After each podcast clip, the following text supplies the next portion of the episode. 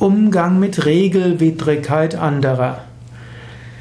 Eine Gesellschaft braucht Regeln, sie braucht Gesetze, größere Gesellschaft brauchen schriftlich niedergelegte Regeln, aber eine Gesellschaft braucht auch Menschen, die gegen Regeln verstoßen. Und es braucht Menschen, die den Verstoß gegen diese Regeln ahnten. Und so ist es gut, dass es Menschen gibt, die sehr genau darauf achten, dass Regeln eingehalten werden. Aber es ist auch wichtig, dass man weiß, Regeln sind für den Menschen gemacht, nicht der Mensch für Regeln.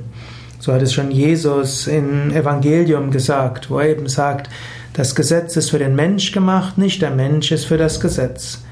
Und manchmal muss man Gnade vor Recht ergehen lassen. Und manchmal muss man auch kreativ mit Regeln umgehen.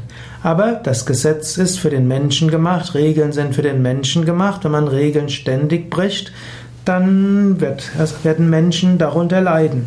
Ohne Regeln gibt es Wilde, gibt es äh, Faustrecht, gibt es Willkür, gibt es Gewalt äh, und das Recht des Stärkeren. So ist es gut, dass es Regeln gibt. Wenn du also bei anderen eine Regelwidrigkeit entdeckst, kannst du erstmal überlegen, ist die Regelwidrigkeit verstehbar von einem übergeordneten Standpunkt und ist sie nicht übermäßig bedeutsam, dann kannst du sie vielleicht ignorieren. Ist die Regelwidrigkeit so stark, dass eine kriminelle Handlung ist oder dass starke Probleme entstehen, dann musst du das melden, hm, sei es der Polizei, sei es äh, in der Institution, in der du bist. Als drittes, da ist eine Regelwidrigkeit.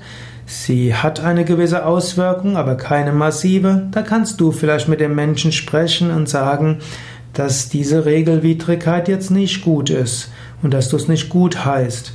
Du kannst ihm auch sagen, und wenn er sie nicht abstellt, dann wirst du das weitergeben.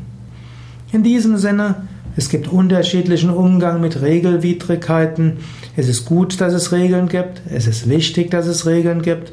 Aber man kann mit Regelwidrigkeiten unterschiedlich umgehen, je nach Grad der Regelwidrigkeit und Auswirkung davon.